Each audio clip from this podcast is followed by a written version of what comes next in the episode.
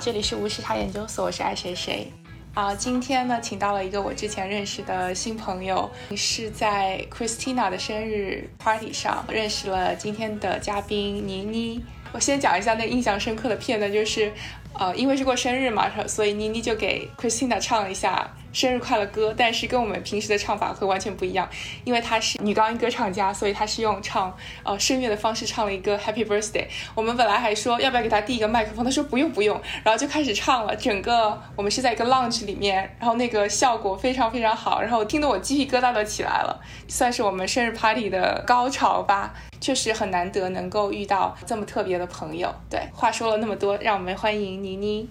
嗯，Hello，大家好，我是乔妮妮，啊，我是一名声乐歌剧演唱专业的学生，现在在俄亥俄州立大学读博二，嗯，之前呢在纽约的曼尼斯音乐学院，呃，跟 Diana Saviero。读了 Master 和 Professional Study Diploma，本科是在南京师范大学学的音乐教育，大概是这样，这是我的 background。所以我今天先来简单跟大家讲一讲这个关于美声到底是个什么东西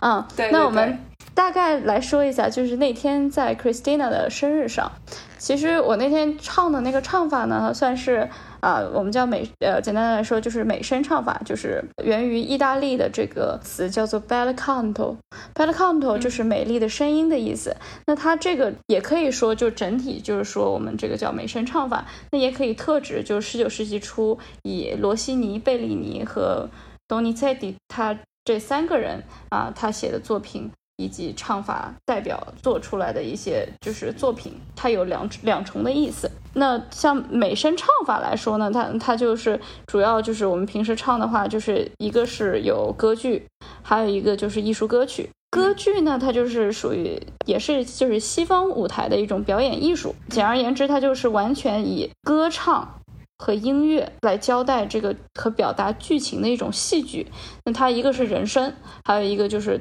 呃会有跟啊管弦乐队在帮他伴奏，指挥在那个乐池底下去指挥，歌手在台上面演唱。那他跟啊，就是好多人就说，哎呀，那你是不是会唱那个歌剧魅影啊？其实说实话，我还真不太会唱 啊，因为歌剧魅影呢，它真的不是歌剧，它是音乐剧啊，就是这个还是挺有意思的。因为音乐剧它是一个就是以唱歌和舞蹈为为主的，而歌剧呢，它其实更多的是注重的一种传统的声乐技巧，它把情绪全部都。包含在你的声音的变化里，然后来进行一种演绎，它更多的是声音的表演。而且音乐剧就是仔细看的话，其实他们都是有一个麦克风的，很多人都会从那个头发里穿出来有一根细细的那个特别小的一个麦克风。是的，是的。所以他们是需要这种音响的加持。去看那歌剧的话，就是纯靠声音，还有那个歌剧院它的这种结构上，让你的声音能够很聚拢吧。是的，我觉得你这个观察非常仔细。我其实看也看过一些音乐剧，然后我发现他们其实喜欢的就是把一个不是特别高的音由弱到强，然后把它拉开，然后就让观众有一种错觉，他唱的特别高。但其实音乐剧它更多的，我觉得它对我来说有点像电影，然后它的舞美做的非常好，跳舞的部分我觉得其实真的挺好看的，唱的也很自然，很生动。对，那你刚刚还提到一个概念叫艺术歌曲啊，艺术歌曲呢，那它就是其实主要就是它跟歌剧不同，歌剧是用。管弦乐团伴奏嘛，艺术歌曲呢？那它在德文里叫 lead，由一位歌唱者和钢琴伴奏一起演出，基本上就是两个人在上面。那它有的就是单纯的艺术歌曲，有的叫连篇歌曲。艺术歌曲当时在德国写的最集大成的，就像呃舒伯特、舒曼这些人，因为德国的这个艺术歌曲算得上是最精华的一个部分，因为你像他们选的诗歌都是从歌德啊、海涅啊这些。就是非常有哲思的这些大文人的这些这种诗歌里去摘取，然后再把它谱写成歌。到了法国，其实它就更多有点就是像中国的这种靡靡之音啊，融合了比如说像印象派的这种画儿啊，或者是它更多的是描绘出音乐的光与影色彩。你像尤其是德彪西，他就是一个很典型的代表。然后包括弗雷也是这样子。那后后面他还有就是，他其实就更多的是这种浪漫的色彩啊，法法国人啊，又浪又有点慢，对，大概是是这样子，嗯。所以是不是可以理解成，就是当年就是比较高雅的这种歌唱家，就是好像我们现在也会说有一些歌唱家，他们是唱的唱法是。美声，但是他们不是在一个剧里面，他只是表演歌曲本身。其实我觉得他也能算是那个时代的流行歌曲吧。明白，嗯，对。然后我们知道倪妮是那个女高音歌唱家嘛，那这个所谓的高音、中音等等之间有没有说一定会说是女高音就是她的是 lead role 的嘛？就是有什么不一样的这种角色？哦，角色来说，那其实不一定就是女高音就是女主角，有一些主角也是由女中音来唱的。其实我觉得。在歌剧上面，就是女高音是，当然大部分情况下她是要挑大梁的。你像，尤其是贝利尼的歌剧，我就记得啊，现在那个女高音几乎就是最难的几个咏叹调，要唱时间真的唱的很长。反正不同的歌剧它比较 depends 吧，它就是呃时长其实有所不同。那但是男高音其实他也是分量很重的一个角色，呃，那有些地方可能女中音或者男中音也会有比较强的一个戏剧的安插在里面，就是根据剧情来安排的，以及就是根据这个剧情人物的性格来设定啊，它到底需要什么样的音色。因为呃，界定呃女高音、女中音、男高音、男中音、男低音这些，它其实呃不光是有音域，还有它本身的音色。啊，当然音域也是一个比较重要的一块儿，但是音色其实也很重要。你像我有一些男中音的朋友，他们也能唱的其实很高啊，但是他们其实最美的音色在他们中音的地方。对。那其实这个正好就聊到，就是倪妮，你是什么时候开始接触美声的？然后你是后来怎么发现，就是自己最美的这个声音段是在女高音的？哦，我是，哎，其实是说出来有点丢人啊。我是初中的时候就特别想唱歌，然后当时就随便唱了一个比赛，就大家当时都穿的花枝招展的。我是在一个寄宿学校，当时。然后就我我也不太懂，我就穿了一个校服我就上去了。我那时候英语也不太好，然后当时是一个英文歌大赛，我就唱了一个 My Heart Will Go On，不小心就得了第一名。然后当时心想，哎，我还挺不错的嘛。然后 后来就是，但是我其实是从小学，从五岁开始学钢琴的，所以我的那个，嗯，我我是有那个绝对音感，然后就是一直弹钢琴弹到大二吧，就没断过。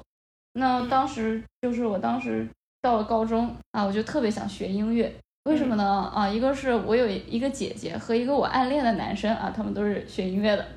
然后我就觉得特别酷。后来我我就觉得就是弹钢琴也很美好嘛，我就想说那我就大学就考钢琴嘛，结果去弹给老师听。然后老师就说：“哎，你这个弹的也不错，但是呢，好像考好的音乐学院还有所差距。”然后我一听，这个好像那些附中出来的，他们那个水平跟我根本不是一个等级。我我觉得他们弹的就是确实非常好，基本功，嗯，特别扎实。而我就是一直是上的那种就是文化高中嘛，不是那种艺术类专业专业的高中。我觉得这方面的 training 还是就比较少。之后，但是我们当时我是在江苏省嘛，然后他就老师说，就是我们考艺考就要分好几块儿，声乐、视唱练耳、乐理和钢琴，就是器乐、钢琴这样。那我后来我就是，呃，一开始是辅修就唱了声乐，但是后来呢，他们说你可能嗓子挺好的，就是两个都当主师来准备吧。我说好，那我就都准备吧。然后我就发现，哎，这个声乐好像挺简单的，对我来说。嗯，学一首歌，我其实也不太需要老师教，然后呢，我就听一听，就感觉自己就会唱啊。当时当然那个时候学的那个意大利语，可能跟现在学的就完全不是一个概念，就是那个时候就是完全在模仿，看着比如说这个歌唱家嘴巴张的大，我就哎发现哎嘴巴张的大挺好上高音的，我就我就死唱，呃，就是把那个嘴巴使劲往往上张啊。后来就是有一段时间我刚学的时候。老师说我那个唱歌啊，丑的都不能看。然后 当时为了拿高分，老师就给我布置了。我记得一个是贝利尼的《梦牛女》的一个选段，还有一个是拉美摩尔的《露琪亚》里面的一个特别难的选段，都是那种我觉得我现在就是现在唱差不多的，就是一些非常有难度的一些花腔女高音的歌曲。然后花腔呢，就是它是有非常多的就是音符的跑动的嘛。嗯，然后我那个时候呢，就是那那种跑动的音其实是很难唱唱准的，因为它特别快嘛。你钢琴弹的时候很容易，但你自己唱的时候就其实挺难的。后来呢，我我那时候还也挺好玩的，我就每次就当弹钢琴弹音阶一样，我唱那个那个跑动的时候，我就开始手指开始弹弹弹弹弹，然后弹弹弹弹弹。所以反正当时呢，就把那些曲子都能唱下来，而且唱的还挺不错的吧。嗯，后来我也就。不太懂，反正我就莫名其妙的就声乐就考了我们省的第一，哇！所以呢，我觉得对我来说是一个莫大的肯定，就是哦，原来我干这件事情是挺不错的，就是一下子给我了很多的荣誉感，就是我以前就是没有过的感觉。但当时而且我觉得练声的时候，就是你会感觉脑门子晕晕的，然后每一次都是一种进步，而且这种进步你能看得见，就会感觉很幸福。而且它是一种很小众的，就是一对一的这样子的一种训练嘛，就不会像大课的时候你特别容易开小差，就是它的这个你的训练也是非常高效的。一个是我觉得是对，就是让我觉得自己对自己很有信心，感觉自己能做成这件事儿。还有一个就是觉得本身唱歌嘛，就是其实挺开心的，你自己那时候随便怎么喊，随便怎么叫，就觉得挺爽的啊。一开始是这种感觉。那可能到了后期，越来越学呃学习，随着学习的加深，那就发现了哦，原来隐藏在呃艺术歌曲背后的这些故事特别吸引人。比如说，勃拉姆斯就爱上了他的师母啊，就是舒曼的老婆呃克拉拉。那他一生爱的就特别隐忍。那比如说，从他的这些艺术歌曲里。它就会有一些隐藏在就是钢琴伴奏里的一些关于啊克拉拉的旋律，比如说在克拉拉就是快要不行的时候，他就说啊他的天堂没有了，因为那个天堂代表的是克拉拉的眼睛等等等等。这些细节，我觉得就开始嗯变得非常的吸引我，以及本身音乐本身它就会带来很多魔法的东西，比如说像女高音的那种就是。啊，气息带着那种丝线拉展开，然后那种弱音啊，我就会觉得整个心被融化了，或者是整个汗毛都竖起来了。甚至我有那么几次，就是听听这种美声的音乐，就眼眼泪就突然流下来了。我就发现这个这个艺术太美了，它是一种不需要任何实质性的语言，但是能带给你最大的感官和心灵的满足的一种。体验，那那个时候我觉得才真正是被吸引，所以后来大学的时候就特别努力学。嗯，听起来就好像是在解谜创作者或者是他生命中那些故事的这么一个窗口吧，你去体会那首歌，然后通过里面的一些音乐，包括是歌词等等，真的能够把它学专学精，听起来是很有趣的一件事情。是的，是的，尤其包括演歌剧，你就是演不同的角色，你就要带入进去。你就要想象，比如说我之前唱那个米开尔了，就是是卡门里的，就是一个角色，他是，呃，就是呃东 o n 的未婚妻，他去看望他的未婚夫，那他是一个什么样的心情？他其实很害怕，但他还要变得很勇敢，因为他想保护他的未婚夫。那他到了后来，他又啊，他很嫉妒卡门，但他又想，还是想要去就挽回，去保护他的未婚夫，就是。你要把各种各样的，就有点，其实还是就挺像演员的歌剧，就嗯，我觉得就跟演员其实差不多，但是就是你能感受到啊，你变成了一个不同的你自己，你可能就是有一些很 dramatic 的一些梦啊，你可以在歌剧里面去实现。这个就挺有意思的，对，就像演员，哎，这个问题我等下还想问一下，就是不同的人生，你怎么样去揣摩嘛？就好像问一个好演员，你怎么样把那个角色演到位，可能也是需要，也是一个难点吧。不过在之前，我想问一下，就是当时作为一个高中生的话，你是怎么样给自己做了决定要学音乐，还找到了，就是应该是都是一些私教课吧？在这方面，就是父母对你有什么样的期待吗？还是就是说，呃，你想学什么都可以？然后我觉得应该是他们觉得。我只要做自己喜欢做的事儿就行了。我爸妈就是从来没有指望我有什么大出息。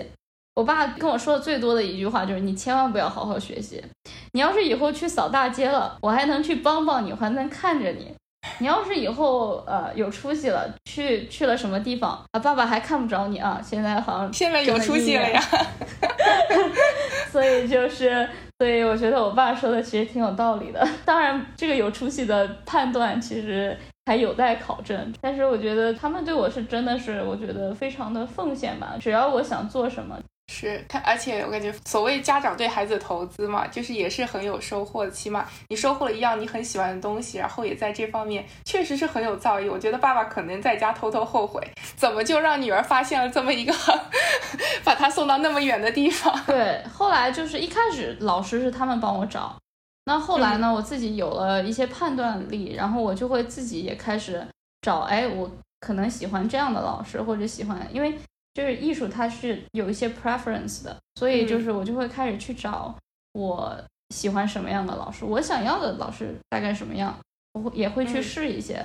不同的老师，就是因为我觉得每个老师身上都有不同的闪光点，都有不同的值得你学习的地方。嗯，对。哎，那你觉得国内的这些老师他们的资历相比较其他国家是一个什么水平？各有特色，其实啊，就是比如说。国内的老师其实现在很多就是像上海音乐学院，都是一些其实在国外就是的经历非常出色的老师回去的。那他们其实把呃就是上音的整个声乐歌剧系是的学生培养的是非常出色，然后他然后再让他们在可能出国学习等等，然后就培养出了非常非常多的歌唱家。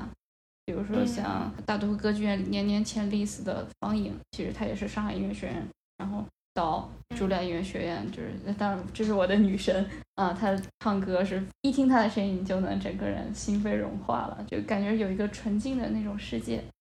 对，就是国内的老师，我觉得普遍上来说，就是他们可能讲东西比较简单直接。那如果他们受到了好的，就是良好的教育的老师，那他们可能讲在语言方面会给你讲的地道一点。那有一些老师可能就是。嗯，我觉得可能会语言方面会相对有一些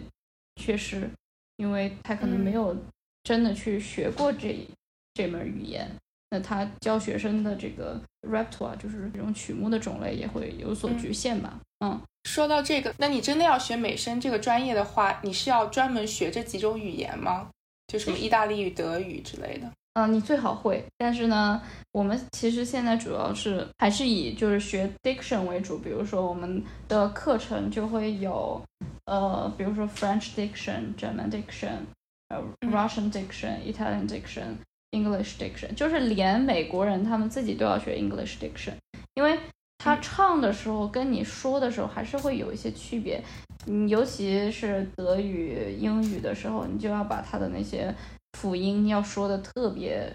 出来，然后唱的时候，所有的 r，比如说法语里是和德语都是小舌音，但你唱的时候其实就是都要打成大舌音，它会有有一些唱的时候都是会有一些不同的一些要求的，但是你你最好是也会也要掌握它语言的韵律，所以其实也是要去学一些，就是至少会一点基础的吧。所以你说学 diction 是就是只学它的音，是是这个意思吗？对，学它的发音。其实它有一个美国这边就有一个 IPA 系统，IPA 系统它就是做了一个就是那种各种语言的一种啊国际的音标，然后你就对照着那个音标，然后你就会很方便歌手来学习啊。但是其实这是一种挺懒的方式，因为有的时候 IPA 你读的东西比较机械，其实没有直就是直接去学那一门语言说的那个韵律感自然嘛。因为所有的旋律，它其实本身是诞生于这个语韵本身的，所以最好还是能就是去学这门语言，并且把这些歌词呢找一些 native speaker 去跟着他们去学着去朗读，其实这样才会更利于你去学这个曲子。嗯。明白，虽然说这个问题很傻，因为我感觉你们肯定都是背下来的，但是在就是完全不了解他这个台词是什么情况下，是不是背起来会比较困难？完全不会啊，听着听着反正就会了。就我比如说我小时候听周杰伦的歌，我也听不懂他在说什么，但 是就好像能跟着唱。对对对，大概就是大概就是这个意思。但是你当你真正了解它的意思了以后，你才能够去演绎它，你才能在一些。词上面去做出一些反应，分享给你的观众，让他们感受到。比如说你不了解这个词，你可能哎这句就唱重了。比如说我今天去上上了一些 coaching 啊，我一开始我想要跟我的我一年半没有见的一个 coach，展现一下我最近的声乐技术的进步，然后我就特别激动，我就开始唱了，唱的特别大声，特别的气息十足。然后他就说：“妮妮啊，我们这个在唱什么呀？”我说：“唱矢车菊。”他说：“矢车菊是大的还是小的？”我说：“特别小，很可爱。”他说：“我感觉你在唱一头大象。”对对对，然后我就啊好好，那我要结合一下他的意思去诠释一下，调整。嗯，对，是因为它还是一种表达嘛，不像我们去唱 KTV 就只是把那个歌词唱出来，而是在讲一个故事啊。你要表达，然后要去演绎，所以你演绎你不能真的就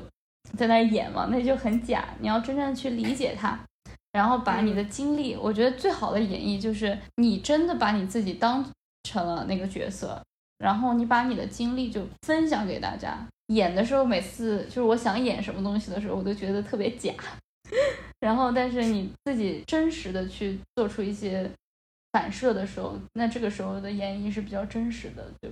嗯，大家会比较喜欢看。其实正好又提到我刚刚之前问想问的那个问题，就是那你们学这个专业的时候会有表演课吗？就专门学这种肢体啊，包括表情的这种表演课？对，有大学的时候就有学过，比如形体表演和舞蹈。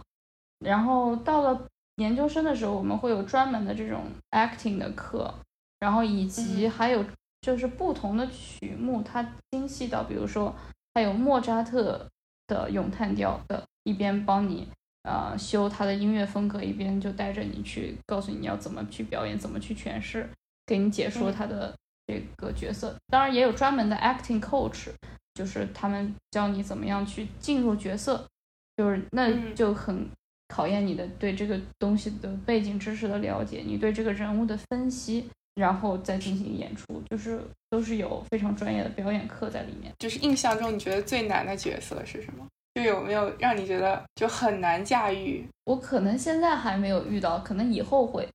因为现在就是感觉，其实一开始觉得很难的东西。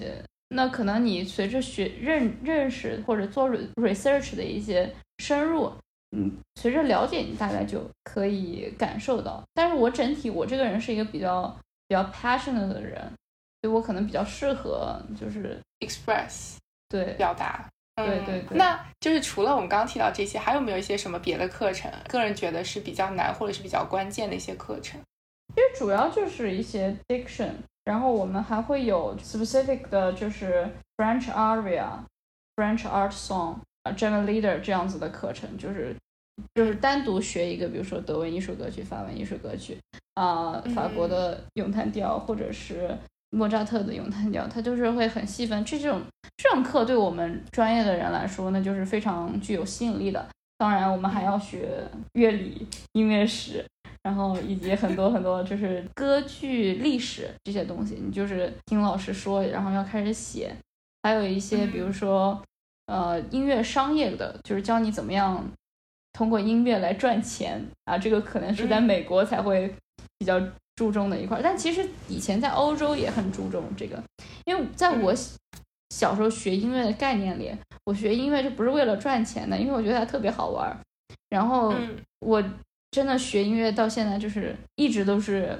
入不敷出，然后就是花非常多的家里的钱。怎么说？这样都说嘛，让如果想让什么小孩子赚钱，就是当什么医生、律师、什么金融、IT，然后家里有钱才会送送小孩子学艺术，因为他就听起来就是一个比较烧钱的这么一个专业。但是其实呃，我觉得学艺术的也不完全家里就是有钱，有很多我觉得其实包括我。自己家在内，我觉得都是比较普通，当然就没有说特别穷，但是确实是比较普通。那可是父母就希望孩子去追寻自己的梦想嘛，那那他们就会想想办法去想尽办法去支持自己的孩子。啊，我之前就听说有一些朋友的家里就是为了让孩子去上学，还卖房啊什么的，就是。是，那都是家长的一份苦心。那小孩就是孩子是比较幸运的吧？如果就是能够有这样的支持，然后学自己喜欢的东西，是比较幸运。但其实有的时候也会觉得挺有罪恶感的，因为有一些朋友可能他们年纪都比较大了，如果还在追寻自己的梦想，的话，那可能有的时候就会让家里面人压力比较大。可能对，我们还要感谢，就是能够提供美或者是给人家一种享受的这种 experience 是很难得的，就是不见得不是能够用金钱来衡量的。对对，是的，我也就是是这么认为的，所以希望能在自己梦想的道路上继续努力着。嗯，对。那我刚刚听下来，我感觉你还是一个比较有天赋的这么一个选手，就从小的时候就歌唱歌也很厉害，然后感觉学起来也没有特别的，就是费劲吧。那你觉得就是学美声这个东西是天赋的重要性这个比例是比较高的吗？相比于一些别的东西？就是肯定是没有天赋是不行的，就是就是天赋就像一个什么呢？就像小提琴，它最贵的小提琴叫史特拉蒂瓦里，它产的小提琴可能都就最贵的乐器真的不是钢琴，是小提琴，可能卖好几千万美金。然后那它这个琴出的音色就特别好，但是你音色再好，如果你可能没有一个。好的人拉，或者说就是他要有，因为这种老琴，它需要有人来调嘛，他要调的很好了才能去拉。呃，那你没有一个很厉害的人去拉，那可能还是不行。所以就是其实我觉得天赋大概就是你的声音的条件，还有你的耳朵。就是有些人他就是天生他就能听到那个音高嘛，有些人他可能需要很久很久的训练，可能才能达到这种有天赋的人的一半。这个真的没有办法。声音和耳朵两个，我觉得是属于天赋的范畴。那更多的还是后期的训练，或者说，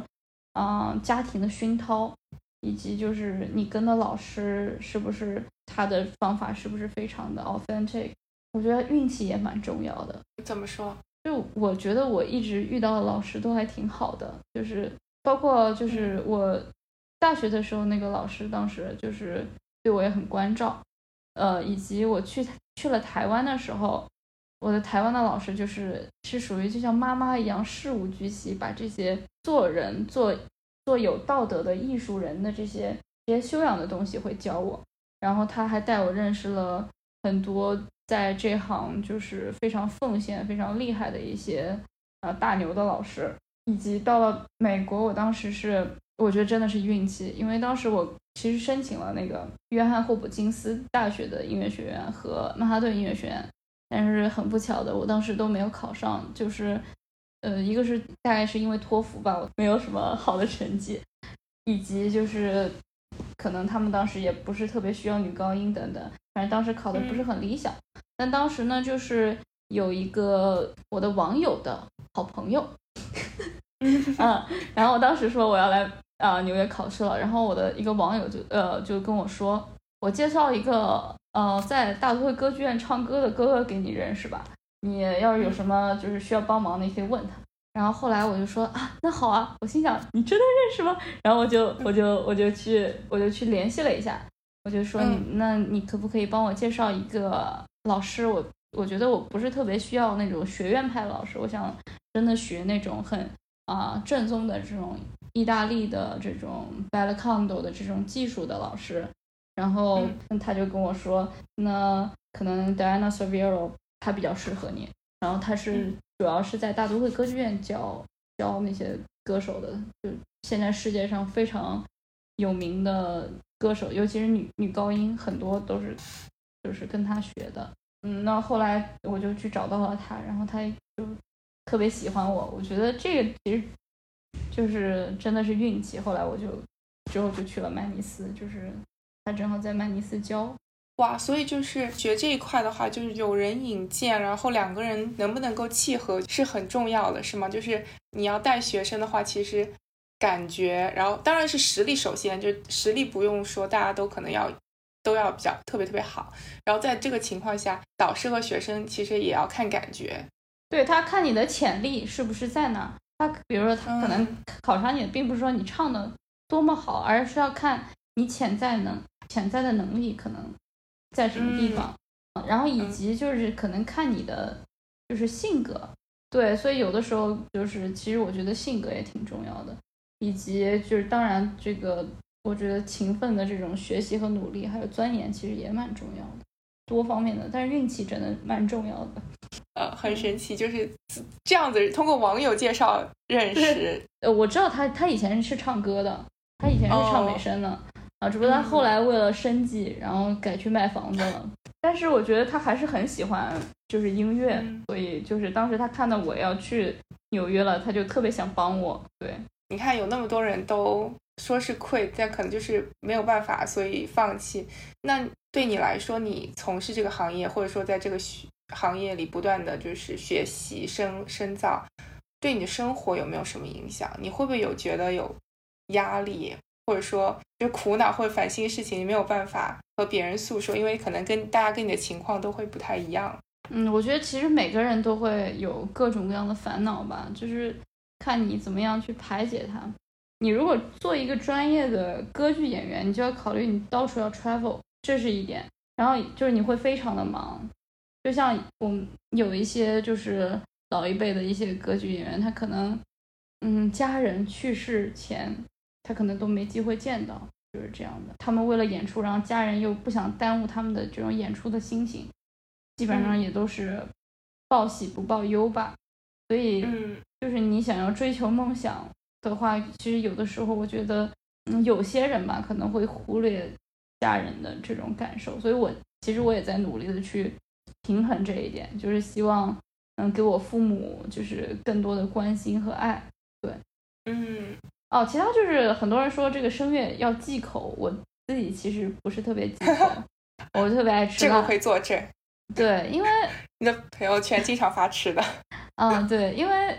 我发现就是如果你吃的特别清淡，以后你的嗓子就会耐受力很差，就是经不起一点风吹雨打，所以我基本上我就不忌口。但有些人他就会比较忌口，但是我发现就是那些比较忌口的人，就是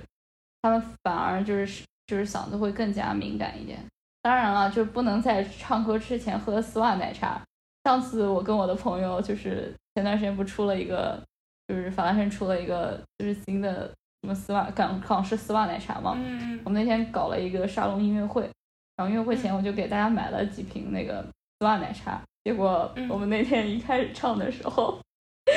险些破音，因为感觉那个。丝袜奶茶齁甜齁甜的卡在嗓子里，真的有点难唱。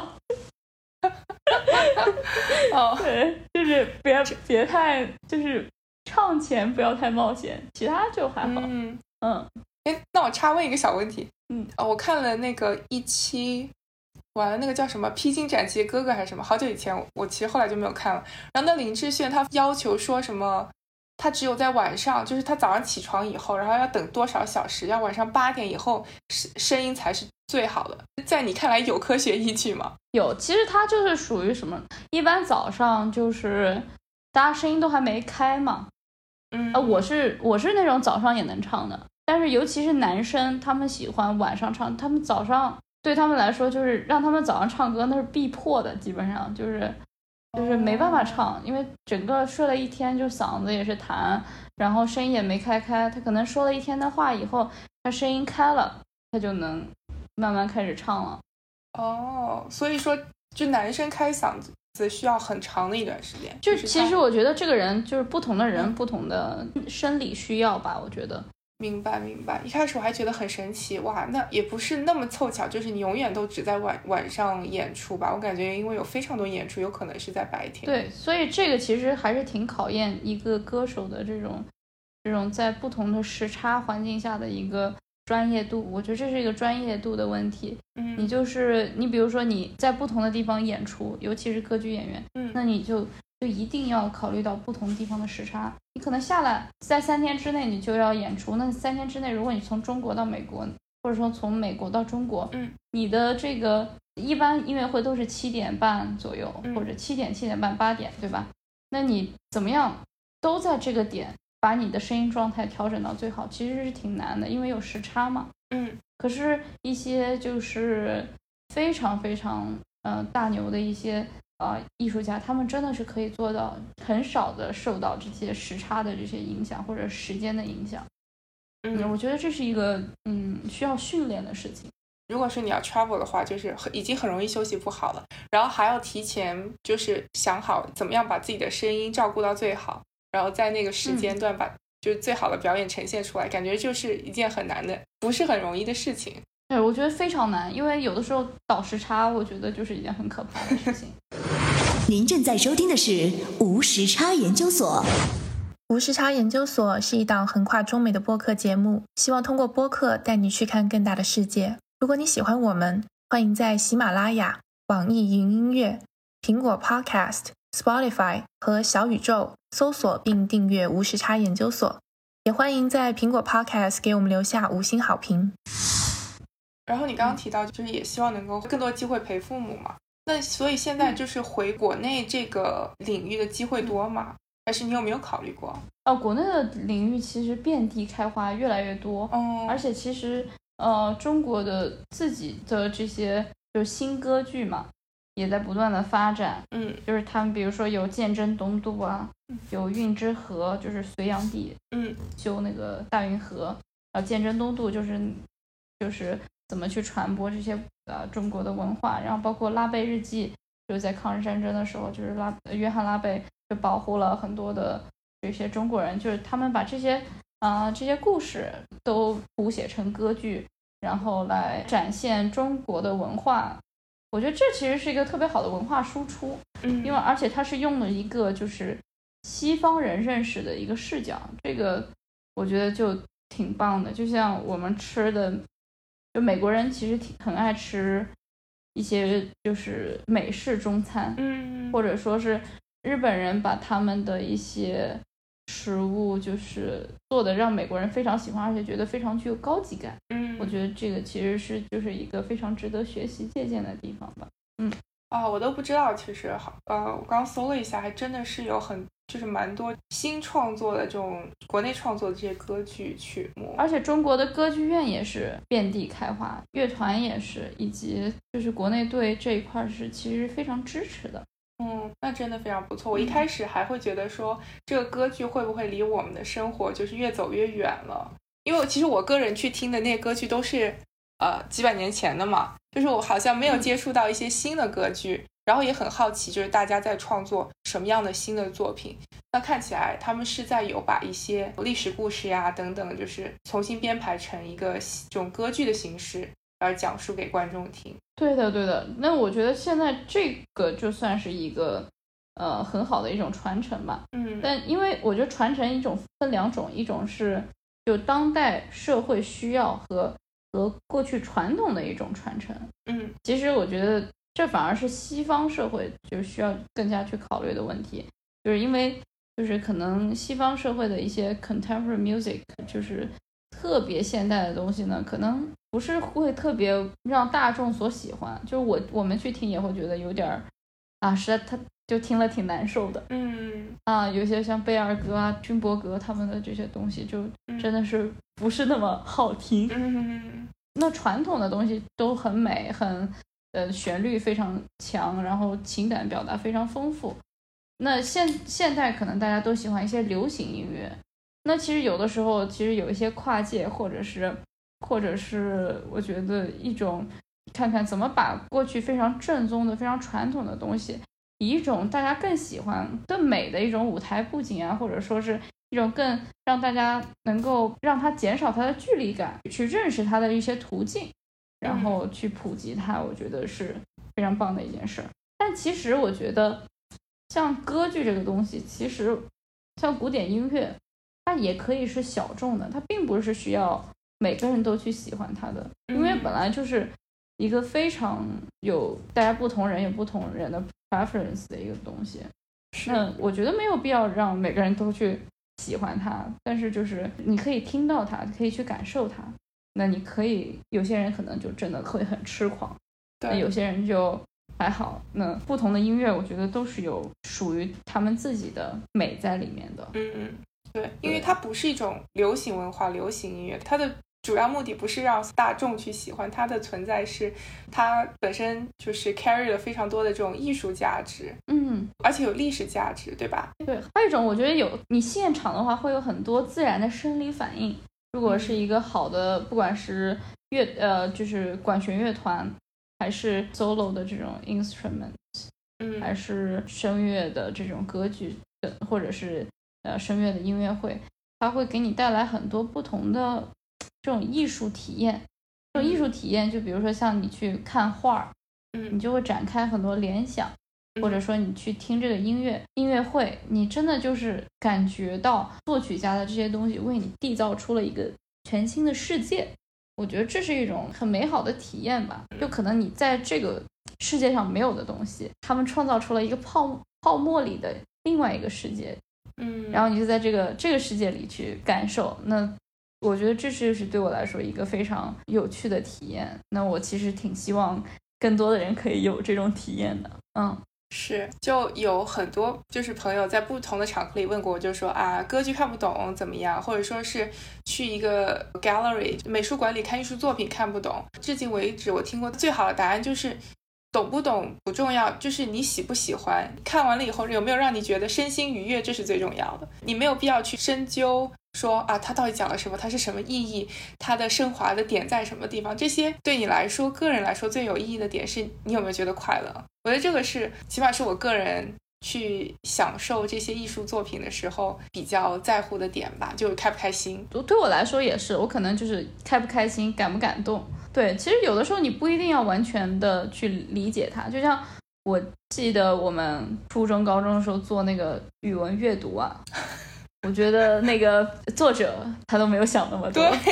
可是出题人就能想出一大堆来考你，真的是太变态了。对，当然他很多艺术的表现。表现形式，它肯定也是会有一些意图。反而凡是有意图表达意义的，那它可能是非常有价值的存在。比如说毕毕加索，他可能画的那种立体主义的东西，其实画工可能并没有很多画家那么精湛，嗯，但他创造出了很多非常令人深思的一些一些背后的东西。那他所以被后来被很多人所推崇。而且我觉得艺术是没有这么一个黄金标准去衡量，你不可能拿一把同一把尺子去评价不同的人的不同的艺术，因为他们都是一种呃，还是相对比较个人的一些表达吧。即使他们是在一个时代大背景下做一些呐喊等等，但是到最后还是带有个人情绪的。所以我觉得每个人都是用自己的眼光去看，可能还是比较比较妥帖吧。嗯，我也非常赞同你的观点。其实刚刚是说到在国内有很多机会嘛，那如果说，呃，你决定就是留在就是西方国家，然后继续发展的话，会不会有一些困难？因为我个人有一次。呃，经历就是我陪一位朋友去参加他朋友的这么一个毕业演出，然后那个朋友是那个女生也是学声乐的，然后我觉得她唱的真的非常好，但同时同台还有一位是一位法国女生，然后她是比较娇小，然后我觉得她声音也没有那么的饱满，就是有时候听的时候会觉得就是那声音有点紧，就是没有让我觉得很放松的那么一个状态吧。但是那个老师就非常喜欢那位法国女生，然后我当时就有一点。在怀疑说是不是就老师会有一些偏爱，会在乎你是什么样的人等等，但这只是一个例子。我想听听你，你呃聊聊，就是你会不会遇到一些困难？我觉得困难可能不光是就是种族，我觉得就是其实性别的困难大于种族的困难。哦，真的吗？就是。对，就是男男高音真的会就是相对相对男高音男低音，因为他们这个声部比较罕见。就是一般来说，可能一个班上或者说一个年级可能有二十个女高音，嗯，那可能只有一两个男高音，可能最多只有一到两个贝斯。所以就是其实其实它是跟声部和就是需要的这个需求量所沾边的。啊，那比如说像深入人心，到现在不都是男生，从来没有邀请过那个女生吗？就是那个那个节目嘛，你说那那个对对对，那个节目深入人心。对，其实我觉得性别的这个难处要大于大于种族的难处，但是这个也其实还好啦。我觉得唱的好，其实也不会存在那么多的偏见吧。嗯，就是你只要真的是唱的。比他比外国人都要好很多很多，嗯，那就不会有什么问题。那如果你唱的差不多，那可能就不行，因为他们看我们就像我们看一个意大利人去唱京剧一样，嗯，就是可能一开始看热闹大过于看门道，等到你要去做门道的事儿的时候呢，他们就会非常非常的开始就是看你的问题。那本来比如说一个法国女生，那她本身法语很好，她可能声音并不好，但她的语言她本来就在那儿，他们就觉得她的就是受到的。这种 training 比较好啊，这个其实有的时候也是有原因的吧，我觉得，嗯，就是并不是完全说是一种，当然可能有一些老师确实会挺有偏见的，我也遇到过这样的老师，但是你就默不作声，然后学期结束把他去举报了就行。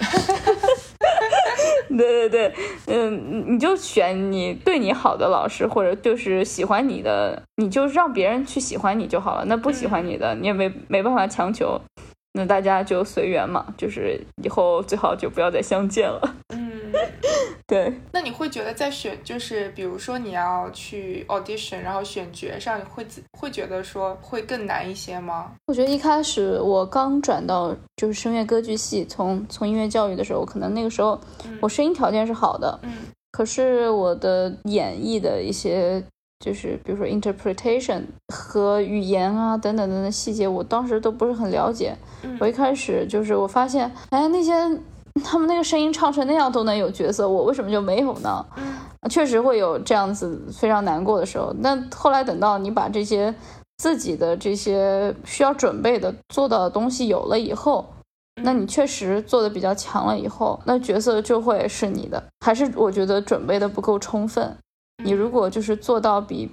很多很多人都要强，那就没有什么话好说的。最后还是要靠实力说话。就哪里都会有可能种族的、性别的歧视。我们一直说平等啊，嗯，可是其实其实到处都会有。那我觉得怎么样让大家不歧视你，或者说是尊重你？要做的就是把自己变强。对我觉得是这样子，嗯，就是让别人无话可说。对啊，因为我觉得没有什么事情是容易的。那最容易的事情，那就是你把自己变强。那有的时候可能还是会有一些不公平，那你就找别的机会吧。就是也不是非要盯在一个事情上面。就是现在疫情也，就是美国虽然说可能在国内的小伙伴面前看来，美国还是。呃，水深火热，但其实我们还算是比较自由。重新开放了以后，你有没有登台演出过呀？有的，有的，有办音乐会，办一些小的音乐会。对，阔别了这么久，也一年多嘛，有没有什么不一样的感受？我觉得可能是一种沉淀吧，就是其实挺激动的啊，又可以演出了，但是会又会有一点就是小小的紧张，就是会觉得对舞台可能没有之前那么习惯，因为真的挺很久没上台了，以及我甚至。有一段有很长的一段时间都没有跟就是钢琴伴奏去合嘛，嗯，都是自己自己在那练或者视频视频练，它会有一个时就是有一点点那种时间的差，所以你就没有办法跟钢琴真的合在一起，所以我一一般就会让老师去录一个录音，就是帮助我去练，那可能就是我觉得这个其实唱的就不是特别舒服，又开始跟钢琴开始合了，其实真的特别激动，特别开心，感觉。啊，期待已久的事情又到了，就感觉其实很珍很珍惜，比以前要更加珍惜这些演出的机会。还有就是疫情的时候，可能在家里面经常去思考。我现在发现，就是思考有时候比你在那儿练，其实要来的更重要。然后以及我开始我教了挺多学生的，在教学的过程中，我就有了更多的沉淀和思考。那我觉得对我自己唱歌其实也很有帮助。就以前比如说刚来纽约的时候，就是。audition 可能就是特别紧张，那后来 audition 的时候就是，哎，反正天天熬，就上完课，哦，我要去熬熬一下了，然后就不是很有所谓，就也知道自己要需要哪些地方要做，嗯，但是那个时候就有一种挺疲倦的一种感觉吧，嗯，就反正每天就是像吃饭一样去干一下，现在就是一种重新审视自己的一种。一种态度，就是你又去听了很多东西，对自己的就是这种认知，或者说声乐的这种美学的这些认识，又进行了一进一步的加深以后，就会你会会开始发现，去自己去聆听自己，自己去思考到底有哪些不足，然后再去再去改进，可能就会，我觉得这个沉淀其实是挺好的，戒骄戒躁，嗯，就是 take a step back 反思一下，其实是为了走得更远嘛。对对对，是的。那你那个上台以后，就是再次看到观众，就是观众反应是怎么样？就是有没有会对这种舞舞台有一下有点陌生感，然后也会有一点那种好久不见的那种很激动的心情？我觉得一瞬间是有的，嗯，然后但是下一瞬间又觉得舞台真的这味道真好，就是 啊，我就是上面的焦点，就是这种感觉，就是很开心这样。因为我前阵子正好去看那个什么纽约电影节，然后他们有那种试映嘛，观众都嗯异常的热情，就是特别是那种 theater lover，就是愿意喜欢这种到剧院里去看电影、看演出的人，其实对他的热爱真的是有增不减。就你只有失去它一阵子以后，突然才发现它的重要性，它对你生命的意义和价值，其实是比你原想的要高了。就以前你可能不是很在乎，就觉得我什么时候都可以去，但真正当它从你的生活中被拿走以后，就大家突然有就可能就是觉得自己失去了很多。对，真的真的是这样。我今天到我之前的那个老师家，嗯就以前觉得上课就就正常去嘛，然后今天就非常的乖，就是把所有该准备的东西都好好的准备好了。然后我再看到他，我真的就是忍不住就哭了。就原来觉得就是很稀松平常的事儿嘛，嗯然后疫情以后真的变得很奢侈，尤其是就是 in person 的这些，不管是排练还是课程，其实都是我觉得挺很值得感恩的。因为我同班同学已经有一个去世了，在疫情期间，之前哦曼尼斯的，然后还有就是得了癌症的，哦。都不是，一个是癌症，一个是脑子就突然爆裂了。哦，就 COVID 也让很多的校友们也都感染了，还包括老师。嗯。对，但是所幸大部分人都还现在都还比较健康吧。嗯，嗯。哇，就是人生无常，对对，是的，就挺沉重的。对是，但是但是就感觉非常感恩吧，我觉得。嗯，嗯，所以能够回重新回到舞台，还是会觉得很幸福吧。很幸福，然后带着现在感觉带着更多的敬畏的心了。经历了一些事情以后，就会更 appreciate、更敬畏很多东西，就是你会更感恩你曾经你有的东西，而没有太多的去耿耿于怀一些就是暂时还没有的。是的，是的，包括我前两天见了我们 studio 一一个大姐姐，嗯然后她是之前回韩国去了，她唱的也非常好，她就跟我说她。父亲去年四月份的时候去世了，她隔离的那个酒店和她爸爸的那个医院，走路只要三分钟，可是她不能过去。她爸爸也是癌症，然后就是一直撑到她就是隔离之后去陪他爸爸，陪了三天以后，他爸爸才走。嗯，然后我当时就听了，就非常的感动，就非常就眼泪一下就掉下来了。我们俩就抱在一起流眼泪。后来我就听他唱歌，我就觉得他的那种情绪的东西，嗯他对音乐的理解又变得加深了许多。所以都说啊，这个苦难造就真正的艺术家啊。我觉得我还是不要当真正的艺术家了。我觉得还是希望自己能够开心幸福的生活，就是别那么苦难，就是生活已经真的挺辛苦的了，需要更多的爱去去包围生活，让生活变得就是更开心一些。对，就像你说的，看到这个画儿，听到这个音乐，我很开心。就我觉得就是非常值得满足、非常值得庆幸的一件事情。嗯，所以也感谢妮妮给我们带来这种美丽的声音，让我们的生活能够更加丰富。最后，我想聊一点，就是那你对自己的未来有什么想法吗？因为毕竟也在这个行，就是学了那么久了，你想，我想你对也也是比较了解，就是有没有一点规划？我可能还是希望就是当这个声乐老师，因为我现在发现我自己其实特别喜欢教学生，因为我发现教学生是那种学生的进步你能看得见，会非常有成就感的一件事情。以及就是其实我在疫情期间接触了两位有自闭症、抑郁症的学生，哦我觉得就是他们也让我就是经历了很多的成长，因为我父母其实就是都是大学老师，所以我可能还是会希望就是读完博士以后，一方面我还是想去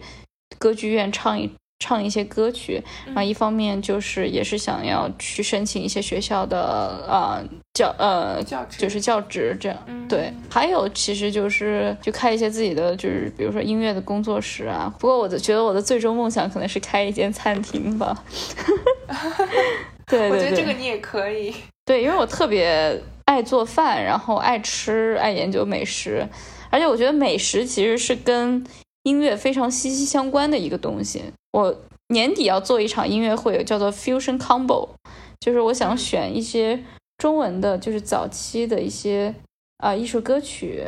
就尤其是我们主题现在大概是定在就是就是四季或者是这种花朵的一些主题，因为早期像赵元任、青主啊、黄自这些，就是在西方学习作曲技巧，然后又。呃，回到中国去谱曲的这些这些作曲家呢，他们写的东西其实非常的经典，非常好听，架构基本上都是德国、法国的作曲家的一些呃作曲技巧和架构，但是他们的这种旋律以及音的一种特色，它都是又结合了中文的语韵以及中国的这种旋律的一些。呃，特殊的存在性在里面，那我觉得这个就特别有意思。那我自己特别喜欢吃这种 fusion 的菜嘛，就是我刚刚提到的，比如说日式法餐、法式韩餐，我就也希望就是说自己做的音乐也能够融合更多的文化，文明的进步其实是。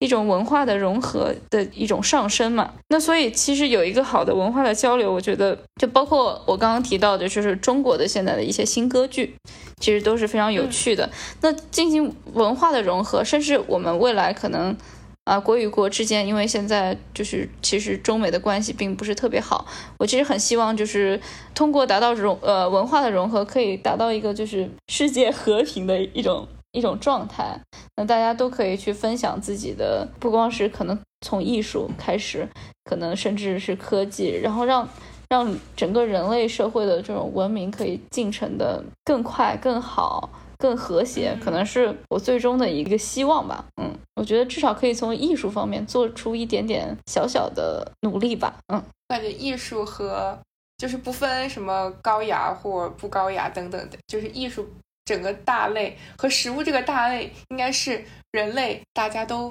共同喜欢这么两个那个领域吧？因为一个是实质性的食粮嘛，一个是精神上的食粮。食粮就是人就吃为人生之本嘛。我觉得这两个其实是挺 看起来好像八竿子打不着，其实我觉得非常有联系在里面。对，所以可能以后还想开一家餐厅，然后里面可以。放一些你喜欢的曲目，对对对，把一些 曲目啊，或者一些作曲家啊，或者是什么，可能都做成菜了。就比如说 wine pairing，我们就做成就是 music pairing 嘛，就是这样子。嗯，今天非常感谢倪妮来做客木茶研究所，让我了解了很多作为美声声乐家背后很多不为人知的故事吧。我们平时呢没有接触到的一些呃生活的一些点点滴滴，包括他对自己。或者对艺术的想法，非常感谢倪妮来做客。呃，谢谢你的采访，以及谢谢聆听的朋友们。好，那今天节目就到这里啦，谢谢大家，拜拜，拜拜。吴时差研究所三周年周边终于在千呼万唤中出来了，产品详情和购买链接请见本期播客的详情页，欢迎大家多多支持，让我们一起期待吴时差研究所下一年再创辉煌。you